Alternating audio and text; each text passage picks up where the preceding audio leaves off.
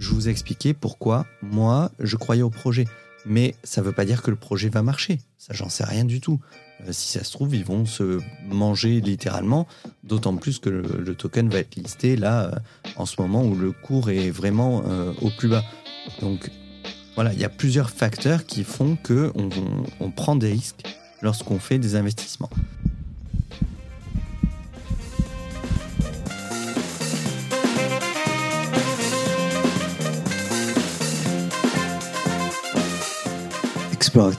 Explorateur, bonjour. Je suis Stéphane, crypto-enthousiaste depuis 2016 et véritablement explorateur dans les blockchains depuis 2019. La blockchain est un univers à part entière et vous entendrez même très bientôt parler de métaverses qui seront des univers virtuels basés sur différentes technologies blockchain. De par ce gigantisme, j'ai décidé de partager avec vous chaque parcelle de la blockchain et des crypto-monnaies que je découvre. En écoutant ce podcast, vous faites désormais partie de la famille des explorateurs crypto.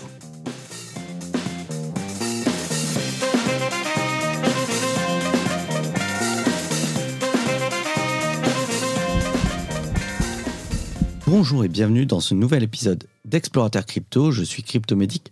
Aujourd'hui on va parler de comment investir dans les crypto-monnaies avec toutes les bases qu'il faut savoir euh, avant d'investir. Donc c'est un cours en priorité réservé aux débutants, mais ce sont des rappels qui seront euh, forcément utiles même à ceux qui s'y connaissent déjà sur le marché. Pour ceux que ça intéresse d'aller plus loin, je mettrai en description des liens qui sont des liens affiliés. Je vais être euh, là en toute transparence. Alors, ce sont des formations de Moralis Academy, qui est euh, une académie réservée à la blockchain qui a été créée par Ivan Antec. Alors Moralis Academy, euh, ce sont des cours en anglais. Donc déjà, désolé pour ceux qui sont allergiques à l'anglais, euh, vous ne pourrez pas suivre ces cours. Néanmoins, si vous avez envie de vous lancer à temps plein dans la crypto comme je l'ai fait, si vous avez envie de lâcher votre euh, job régulier, votre 9 to 5 job, comme disent les Américains. C'est vraiment une académie qui est très très complète. moi, c'est ce là-dessus que je me forme depuis deux ans. C'est vraiment très clair. Le niveau d'anglais reste quand même euh, suffisamment accessible. Il n'y a pas besoin d'être bilingue non plus. Et de toute façon, comme ce sont des vidéos, on peut revenir régulièrement. Vous avez accès à un forum pour pouvoir discuter, échanger avec les autres. Voilà, c'est très très complet. Donc je vous mets les liens en description. Si vous êtes intéressé pour faire de la blockchain votre euh, métier, c'est vraiment euh, une formation que je recommande fortement. Et en plus, euh, en ce moment, alors je ne sais pas jusqu'à quand, mais il y a sur l'abonnement euh, annuel professionnel, il y a 50% de réduction. Moi aujourd'hui, je suis sur l'intermédiaire, le, premium, qui est quand même à 77 dollars par mois. Et au final, euh, je paye plus cher que l'abonnement annuel avec moins 50% que je vous propose actuellement. Donc voilà, tous les détails en descriptif et si ça vous plaît pas, il euh, n'y a pas de souci. Vous pouvez simplement continuer à écouter cet épisode qui vous en apprendra déjà pas mal. Alors, investir dans la crypto pour la première fois peut poser plusieurs obstacles. Bien que se lancer dans l'inconnu puisse parfois être rentable, ne pas mettre en place une stratégie d'investissement efficace peut être désastreux. En plus, c'est vrai qu'un manque de compréhension concernant la blockchain et les cryptos peut amener de nouveaux investisseurs à prendre des décisions mal informés. Avant d'investir dans les cryptos pour la première fois, il vaut la peine de considérer quelques principes de base. Par exemple, est-ce que tu t'es déjà arrêté pour te demander qu'est-ce que la crypto-monnaie? Qu'est-ce que la DeFi? Qu'est-ce que le Bitcoin? Comprendre le fonctionnement de ces technologies à un niveau fondamental améliorera considérablement ta capacité à prendre des décisions éclairées quand tu investis. Il y a plusieurs outils qui aident à investir dans les cryptos. Euh, notamment des indicateurs de trading, l'analyse on-chain et une bonne compréhension des différentes façons d'acheter, de vendre, d'échanger des cryptos peut t'aider à trouver les tokens ou les coins les plus rentables au meilleur taux. On va commencer avec les bourses de crypto-monnaies. Tu as probablement euh, besoin d'interagir avec un échangeur de crypto quand tu investis dans la crypto. Un échange de crypto, c'est l'endroit où les cryptos sont achetés et vendus. On a les alors je vais Utilisez le terme anglophone parce que vous entendrez plus souvent parler d'exchange que d'échange ou d'échangeur. Donc un exchange centralisé comme Coinbase et Binance sont souvent le premier endroit où les gens commencent quand ils veulent investir dans la crypto. Parce qu'ils offrent en fait une rampe d'accès euh, au fiat. Les fiat, ce sont les monnaies fiduciaires, euh, l'euro, le dollar, le yen, tout ça. Donc ça signifie que tu peux déposer de l'argent de ton compte bancaire sur un compte crypto pour faire des achats en crypto. La plupart des exchanges centralisés exigent que les utilisateurs téléchargent une forme d'identification avec photo. Euh, c'est la pratique euh, Know Your Customer, le KYC, c'est-à-dire la connaissance du client, euh, qui est en fait de la lutte contre le blanchiment d'argent. Mais on a certains tokens qui ne sont disponibles que sur des échanges décentralisés, les DEX. Les DEX, c'est un type d'échange peer-to-peer qui utilise des contrats intelligents, des smart contracts, pour automatiser les conditions d'échange. Donc au lieu de faire correspondre les investisseurs individuels via un carnet d'ordre comme sur les échangeurs centralisés, euh, les DEX utilisent des poules de liquidités dans le cadre d'un modèle de teneur de marché automatisé, un AMM. Par exemple, pour interagir avec un DEX comme Uniswap, tu auras besoin de ce qu'on appelle un wallet crypto auto-déposé, qui nous amène à parler des wallets, des portefeuilles de crypto-monnaies. Les exchanges centralisés ont tendance à proposer des crypto-wallets intégrés avec un service de garde qui garantit tes actifs jusqu'à un certain montant. Mais pour interagir avec les échanges euh, décentralisés, avec les DEX, tu auras besoin euh, d'un wallet Web3 non dépositaire. Alors le plus populaire, c'est Metamask. Et le gros avantage de Metamask, c'est qu'il fonctionne avec de nombreux réseaux blockchain différents. Mais bien que euh, les wallets de navigateurs comme Metamask soient incroyablement pratiques, ils sont pas toujours les plus euh, fiables, les plus sûrs. En fait, tu peux perdre ou casser ton ordinateur ou quelqu'un peut avoir accès à ton wallet quand tu regardes pas. C'est-à-dire que si tu laisses ton ordinateur allumé euh, pendant que ton wallet est connecté, bah, je peux, si je viens derrière dans ton dos, utiliser ton wallet. Les wallets de garde comme ceux proposés par les échanges centralisés peuvent être utiles pour les débutants, mais ils ont un point de défaillance. Si les serveurs de l'exchange centralisé sont en panne, ou s'ils sont piratés, tu ne pourras pas accéder à tes fonds. En plus, euh, les garanties de dépôt, elles sont pas illimitées. Donc si tu perds tes fonds, tu ne pourras peut-être pas récupérer l'intégralité de tes investissements si ceux-ci sont vraiment importants. Dans de nombreux cas, le moyen le plus sûr de veiller sur tes investissements, c'est d'utiliser un hardware wallet de stockage à froid hors ligne.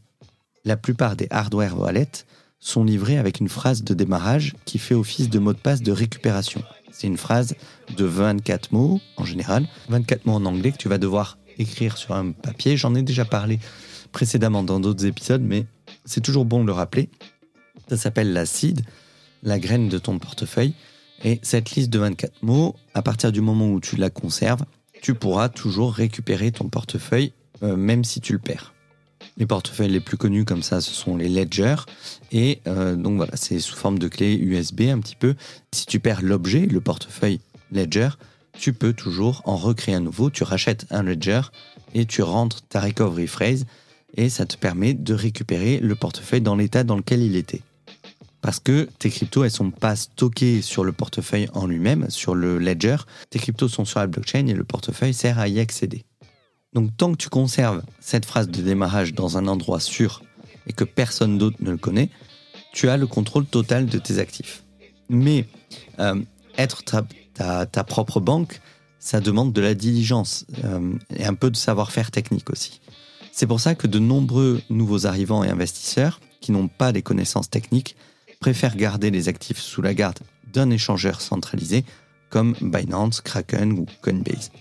Si c'est le cas pour toi, si tu préfères passer par un échangeur centralisé, pense à utiliser l'authentification à deux facteurs, le 2FA, et plusieurs comptes d'échange pour répartir les risques.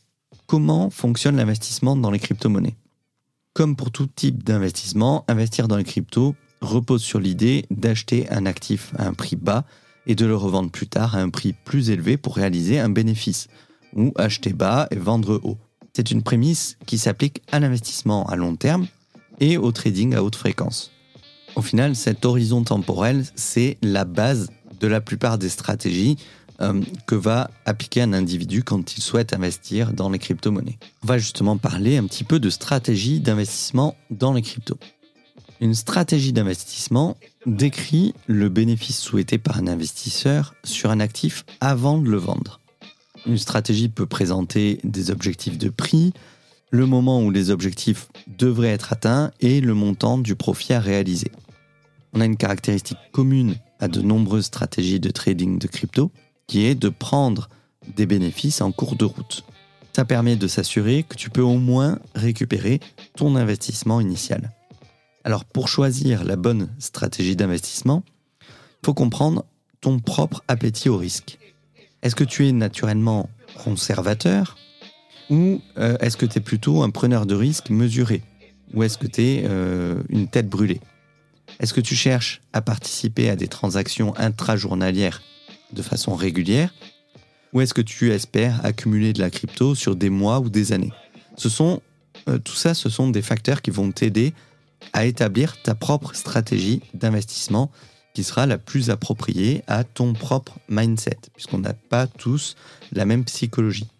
Il n'y a, pas, euh, a pas de stratégie universelle pour investir dans les cryptos. En fait, chaque investisseur va adopter une stratégie qui lui est propre, qui convient à son propre appétit pour le risque et à son propre horizon temporel. Ce qui est bien aussi, c'est euh, que tu gardes à l'esprit le montant que tu veux investir dans la crypto et la fréquence. Par exemple, est-ce que tu veux investir une somme forfaitaire ou euh, est-ce que tu préfères investir sur une base hebdomadaire ou mensuelle? On va parler un petit peu de hodling. Le terme hodl, H-O-D-L, signifie détenir de la crypto pendant une période prolongée. Le hodling, c'est une des stratégies d'investissement en crypto les plus régulièrement fructueuses. Les nouveaux arrivants, comme les investisseurs chevronnés d'ailleurs, appliquent cette, euh, cette stratégie avec beaucoup d'efficacité. Le but du jeu, en fait, c'est d'acheter bas, de rester assis et d'attendre que les investissements augmentent en prix sur une période indéterminée. La tactique du hodl demande un minimum d'effort euh, ça aide les investisseurs à éliminer les émotions lors des transactions. En fait, plutôt que de surveiller des fluctuations de prix de façon quotidienne, euh, au lieu de regarder ton portefeuille tous les jours avec les variations qui vont mettre à rude épreuve ta psychologie, les hodlers vont adopter une approche sans intervention quand ils investissent. Et d'ailleurs, même les traders à haute fréquence possèdent toujours un portefeuille hodl pour l'avenir. Et certains vont même prendre euh, les bénéfices du day trading et les placer dans un portefeuille hodl. C'est ce que je fais. J'ai un portefeuille que je ne touche pas, sur lequel j'ai marqué euh, Bitcoin 2030, et un autre portefeuille euh, que j'utilise plus pour des investissements plus ou moins risqués sur le plus ou moins court terme. Ensuite, on a la stratégie du DCA, le Dollar Cost Average, qui, qui veut dire plus ou moins un achat périodique par somme fixe consiste à allouer une somme de capital chaque jour, semaine ou chaque mois pour constituer périodiquement une position d'investissement. En fait, la plupart des gens euh, n'ont pas d'énormes sommes d'argent en réserve. Quand vous voulez investir, faut quand même derrière avoir une certaine réserve d'argent en cas de coup dur. Généralement, quand on veut investir, on dit euh, qu'on investit que 10% de ce qu'on a dans euh, des investissements à risque, comme les cryptos ou la bourse. Et on préconise d'avoir 6 mois à 1 an de salaire de côté pour pouvoir vivre en cas de coup dur, en fait. Si vous perdez votre boulot, si vous devez changer de voiture, si vous vous retrouvez à la rue et que vous devez, euh, le temps de trouver un nouvel appartement, euh, que vous devez vous payer l'hôtel, voilà, il faut avoir des sommes disponibles tout de suite. Et donc la méthode du DCA rend la budgétisation des investissements relativement simple. Et en plus, elle minimise les effets de la volatilité. En investissant euh, régulièrement un montant identique, les baisses des prix soudaines vont être plutôt des opportunités d'achat. Et du coup, ça élimine la déception ressentie quand il y a une correction majeure des prix qui se produit après avoir fait un investissement important. C'est-à-dire que si tu veux investir 1000 euh, euros dans les cryptos euh, que tu achètes aujourd'hui du Bitcoin et que dans les 3-4 jours qui, viennent, euh, on fait de nouveau un moins 30, moins 40%, ton portefeuille il se trouve, se trouve plus qu'à 600, euh, 700 euros. Alors qu'avec le DCA, tu vas acheter par exemple 100 euros par jour pendant 10 jours. Comme ça, tu peux être sûr que ton prix euh, va être le prix moyen du Bitcoin sur ces 10 jours. Mais tu peux étaler sur une période beaucoup plus longue. Tu peux dire je vais prendre 100 euros de Bitcoin tous les mois pendant 10 mois. Bien évidemment, tu n'auras pas acheté au meilleur prix, mais tu n'auras pas toujours acheté le prix haut, le prix fort. Tu auras acheté un prix moyen. Quand tu vois qu'il y a une baisse beaucoup plus importante du marché, bah alors tu peux euh, en profiter pour rajouter un petit peu plus pour rabaisser ton prix d'achat moyen. J'avais euh, déjà enregistré un épisode sur le DCA, notamment lorsque j'avais parlé de Stackinsat, je t'invite à l'écouter.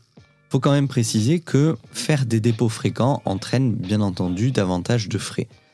Mais des investissements périodiques comme ça, ils ont tendance à compléter l'état d'esprit d'un hodler et peuvent aider à créer un portefeuille plus stable et plus réfléchi. Ensuite, on a la réallocation d'actifs. Réaffecter des actifs fait passer la mentalité du hodler au niveau supérieur, en mettant en œuvre une gestion de portefeuille efficace pour prendre des bénéfices et réduire les pertes pour maximiser les profits en fonction de la performance de tes actifs. En prenant des bénéfices régulièrement et en réinvestissant les gains, les investisseurs peuvent diversifier leur portefeuille. En plus, en prenant des bénéfices et en les réaffectant, euh, tu peux reprendre tes investissements initiaux tout en laissant un cheval dans la course. C'est une stratégie qui est particulièrement courante pour réduire le risque sur les investissements hautement spéculatifs. Parce que que tu décides de tout prendre en une fois à une étape particulière ou par palier, c'est une méthode qui aide les investisseurs à maximiser les rendements sans prendre trop de risques supplémentaires. Alors typiquement comment j'ai appliqué ça? Euh, Je m'étais dit au départ quand je me suis lancé, bah, tout ce que j'investis, dès que je fais un x2, je récupère mes gains. Comme ça, je sécurise la moitié des gains et le reste, je laisse courir et je vais un petit peu, euh, faire de la réallocation, euh, racheter, refaire des investissements, certains à risque, certains sur le long terme, certains sur le court terme. Voilà. Ensuite, on a le day trading. Le day trading implique un trading à haute fréquence sur des petites périodes de temps. Les types similaires de trading de crypto incluent le scalping et le swing trading.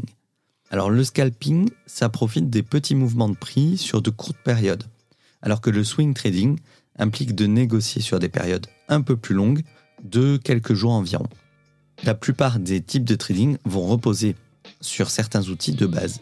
Par exemple, un trader est susceptible d'utiliser des indicateurs de trading, euh, une analyse technique, une analyse fondamentale et des mesures on-chain. Une autre façon courante de trader la crypto, c'est d'utiliser l'effet de levier. Alors l'effet de levier, c'est une façon de trader qui est utilisée par de nombreux traders professionnels pour maximiser les fruits. L'effet de levier, c'est une façon de trader qui est utilisée par de nombreux pros pour maximiser leurs gains. Mais attention, l'effet de levier, c'est forcément beaucoup plus risqué. Par exemple, si, tu utilises un effet de levier de x10, un mouvement de prix de 10% peut euh, entraîner la liquidation de ta position et donc la perte totale de tes actifs. Donc il n'est pas conseillé d'utiliser l'effet de levier, sauf vraiment à savoir ce que tu fais. Pour ma part, euh, je me suis déjà essayé au day trading avec effet de levier. J'ai eu des gains, mais euh, du coup, forcément, quand on gagne, on a tendance à vouloir réinvestir. Et je peux vous garantir que on les perd beaucoup plus vite les gagne. Donc faites attention, vraiment, c'est un trading qui n'est pas du tout conseillé aux débutants. Ensuite, on a le trading algorithmique. C'est un processus d'automatisation des transactions avec l'aide d'instructions préprogrammées qui sont basées sur des paramètres spécifiques. Ces paramètres peuvent inclure des variables comme les fluctuations de prix, le temps, les volumes de transactions et euh, tout autres indicateurs de trading.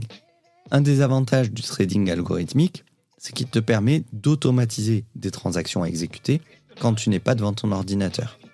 Alors de nombreuses personnes utilisent des bots de trading, des robots de trading algorithmiques pour exécuter des transactions à haute fréquence avec des marges relativement faibles qui peuvent s'accumuler pour réaliser un bénéfice sain.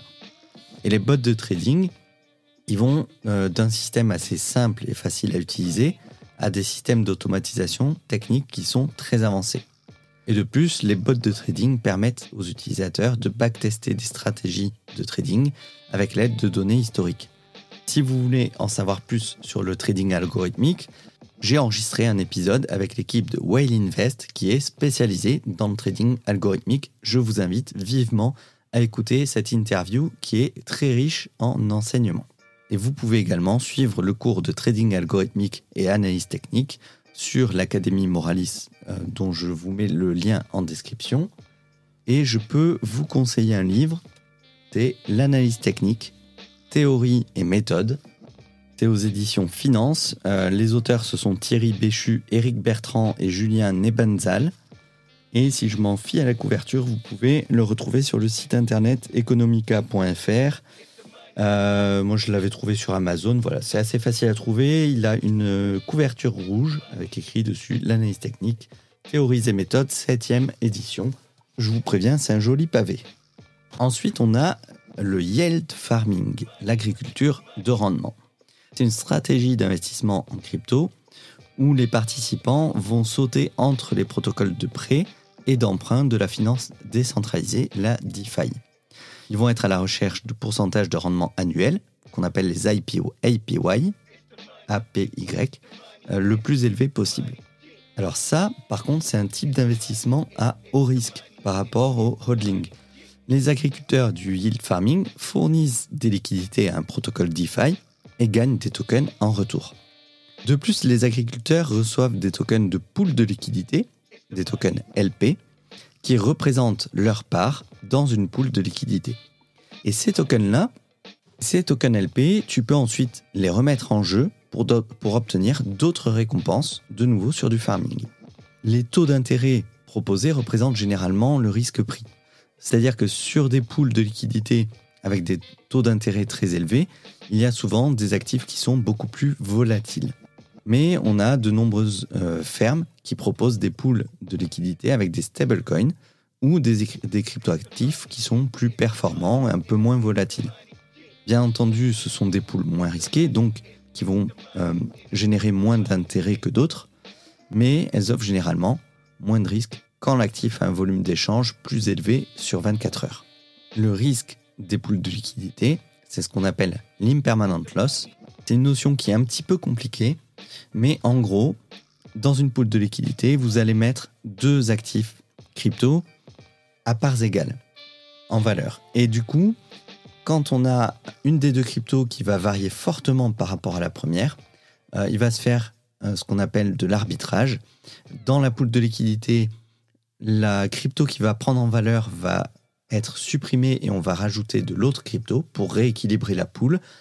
Et du coup, si vous décidez de euh, reprendre votre investissement à ce moment-là, eh bien, il se peut que malgré les gains que vous ayez faits, vous ayez perdu. Ben, déjà, vous pouvez perdre, vous n'êtes pas forcément gain, mais euh, vous pouvez gagner moins que si vous aviez simplement hodlé vos, euh, vos crypto-assets au lieu de les mettre sur la poule de liquidité.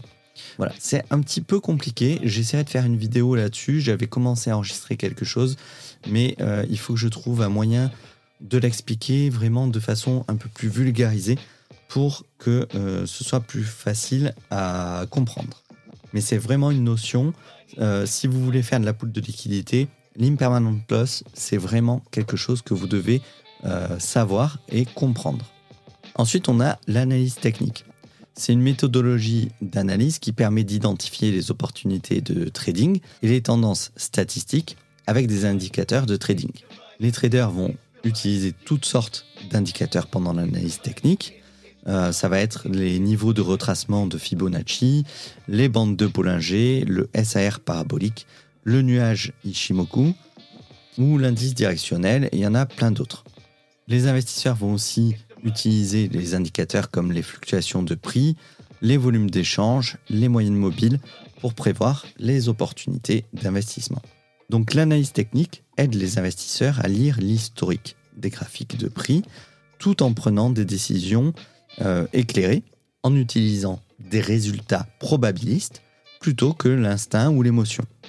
Mais bien que ces indicateurs de trading euh, puissent être bénéfiques, tu peux te retrouver à regarder un grand nombre de lignes multicolores sur un graphique sans vraiment comprendre ce qui se passe. C'est pour ça que pour commencer, faut éviter d'avoir trop d'indicateurs de trading quand tu commences à investir dans la crypto. Et une fois que tu en maîtrises quelques-uns, tu peux commencer à en introduire d'autres. Et en plus de ça, les investisseurs vont euh, pouvoir obtenir des données crypto en plus de ces indicateurs euh, d'analyse. Tu peux obtenir des données cryptographiques en direct de la blockchain qui sont appelées des données on-chain. Ce sont des données qui montrent l'activité du réseau et qui peuvent être utiles pour l'analyse on-chain. Alors, les données qu'elles fournissent, euh, ce sont par exemple le nombre d'adresses de wallet uniques, l'encombrement du réseau, les bénéfices et les pertes nettes non réalisées, ou les émissions quotidiennes. Ensuite, on a l'analyse fondamentale. C'est une méthodologie d'analyse qui va utiliser des facteurs macroéconomiques pour essayer de prévoir les performances des actifs et aussi les conditions du marché. Alors, contrairement à l'analyse technique, la fondamentale évalue les tendances de marché et les influences externes pour prédire certains mouvements de marché. Par exemple, on peut examiner les marchés financiers traditionnels ou les marchés boursiers pour déterminer un sentiment haussier ou baissier. Et en général, quand les marchés boursiers sont en baisse, bah, il y a de fortes chances que ça se répercute sur les marchés crypto pour, euh, qui, qui seront également à la baisse. Et de même, quand un grand projet de crypto annonce un énorme partenariat avec une grande entreprise sportive, on peut s'attendre à ce que ce projet soit performant. Les cotations en bourse sont un autre exemple de ce phénomène. Quand un actif crypto est listé sur une bourse importante comme Binance, c'est souvent suivi euh, d'une petite hausse, un pump. Donc même si c'est moins scientifique que l'analyse technique, ne euh, faut pas rejeter l'un ou l'autre type des analyses. Euh, en tant qu'investisseur en crypto, tu dois prendre les deux en compte. Par exemple, euh, tu as peut-être suivi le graphique de la nouvelle crypto, la plus tendance du moment, en utilisant l'analyse technique. Cette crypto, elle a de grandes chances, enfin elle semble avoir de grandes chances pour faire un to the moon. Mais si ce projet est piraté ou si l'équipe prend du retard, le prix peut s'effondrer de façon inattendue. Donc c'est pour ça qu'une combinaison de l'analyse technique et de l'analyse fondamentale est essentielle. Quelles sont les entreprises qui investissent dans les cryptos? Investir dans les cryptos, c'est devenu une activité importante. En fait, euh, certaines des plus grandes entreprises du monde investissent dans les cryptos et placent ces actifs dans leur bilan. Aujourd'hui, on peut citer Microsoft, Visa, Mastercard, PayPal, euh, Goldman Sachs, bien sûr MicroStrategy, et même Tesla l'avait annoncé il y a maintenant plus d'un an. L'adoption de la crypto par les entreprises devient difficile à ignorer. Au départ, on avait un manque de compréhension et de connaissance du milieu de la blockchain et des crypto-monnaies qui a créé un obstacle à l'adoption de la crypto par les entreprises. Mais maintenant que de grandes entreprises euh, font désormais tout leur possible pour s'impliquer dans la crypto et la blockchain, bien entendu, euh, elles entraînent d'autres entreprises à leur tour dans leur sillage. Quels sont les risques d'investir dans les crypto-monnaies? Avant d'investir dans la crypto, je veux que tu saches qu'investir, euh, c'est intrinsèquement risqué, que ce soit dans la crypto ou euh, dans la bourse, quelque, quelque investissement que ce soit, ça présente un risque. Et malgré les nombreux avantages, il y a quelques considérations clés à prendre en compte avant de s'engager dans un investissement crypto important. Aujourd'hui, du coup, il euh, n'y a pas de garantie par une institution financière sur les cryptos. D'une manière générale, euh, tu n'as aucune autorité qui est en place pour assurer la sécurité des investisseurs. Et de plus, on en parlait tout à l'heure, les exchanges de crypto peuvent être piratés. Quand ça se produit dans un exchange centralisé, tes fonds peuvent être garantis jusqu'à un certain point. Mais il y a mais il n'y a pas de règle en la matière. Euh, les entreprises n'ont aucune obligation de garantir les fonds. De plus, les piratages des protocoles de finances décentralisés, de la DeFi, et les DEX euh, n'offrent que peu ou pas de protection. Une autre considération, c'est la jeunesse de l'industrie. Peu de gens comprennent réellement les propositions des valeurs clés des cryptos et de la blockchain. Du coup, beaucoup sont ceux qui investissent dans la crypto en étant dans l'ignorance des facteurs qui peuvent influencer les prix des actifs. Euh, en plus, la crypto, on le sait, c'est quand même euh, ce sont des actifs qui sont extrêmement volatiles. Le prix des cryptos peut aller euh, forer jusqu'au noyau de la Terre sans avertissement du jour au lendemain. Et c'est pour cette raison que tout investisseur en crypto doit être conscient de la nature volatile de cette classe d'actifs. En plus, l'investissement en crypto peut présenter des risques techniques importants. Il faut que tu t'assures d'avoir correctement saisi l'adresse d'un wallet quand tu fais une transaction. Euh, il faut que tu sélectionnes le bon réseau. Il faut garantir la sécurité de tes fonds. Et ça, ça peut représenter un véritable défi. C'est pour ça que les investisseurs doivent toujours faire très attention quand ils vont transférer des actifs ou interagir avec des exchanges de crypto-monnaies. Et enfin, dans les autres risques, on a euh, les fausses opportunités d'investissement. Le blanchiment d'argent, bien sûr, il y en a, malgré tout, même si ça représente quand même beaucoup moins euh, que ce que veulent nous faire croire les médias traditionnels. On a les systèmes de pump and dump, c'est-à-dire quand vous allez euh, voir un prix, une crypto qui va être listée, qui va vraiment exploser très fort au prix euh, au moment où tous les particuliers vont investir dedans. Et d'un seul coup, vous allez voir le cours qui va s'effondrer, c'est-à-dire que les gros portefeuilles, on a des, des, personnes qui détiennent parfois 80% de la crypto en question et dès qu'ils voient le cours qui explose grâce aux particuliers qui vont en acheter, bah, ces personnes-là vont vendre en masse sur la tête des particuliers. On a aussi euh, les faux exchanges et toute une grande variété d'escroqueries. Si quelque chose te semble illégitime ou trop beau pour être vrai, bah, généralement, c'est que c'est trop beau pour être vrai. Faut pas se poser de questions. Il y a pas mal d'usurpateurs qui utilisent les médias sociaux, euh, YouTube, qui se font passer pour des célébrités, pour des influenceurs qui investissent dans la crypto. Et toutes ces tactiques vont régulièrement tromper des investisseurs qui ne sont pas préparés à ce marché. Donc, n'oublie pas d'être prudent. En conclusion, je dirais que investir dans la crypto pour la première fois peut être décourageant. Mais maintenant que tu es équipé avec tous les outils nécessaires pour commencer ton voyage, ton exploration dans la crypto, tu devrais pouvoir te lancer en un rien de temps. N'oublie pas de toujours faire tes propres recherches, de ne jamais miser plus que ce que tu peux permettre de perdre et d'envisager de prendre des bénéfices en cours de route. Si tu veux apprendre à acheter, vendre et échanger de la crypto en toute sécurité en utilisant un compte d'exchange de crypto, eh je t'invite à suivre euh, les cours sur la Moralis Academy si tu n'as pas le temps d'aller chercher les informations.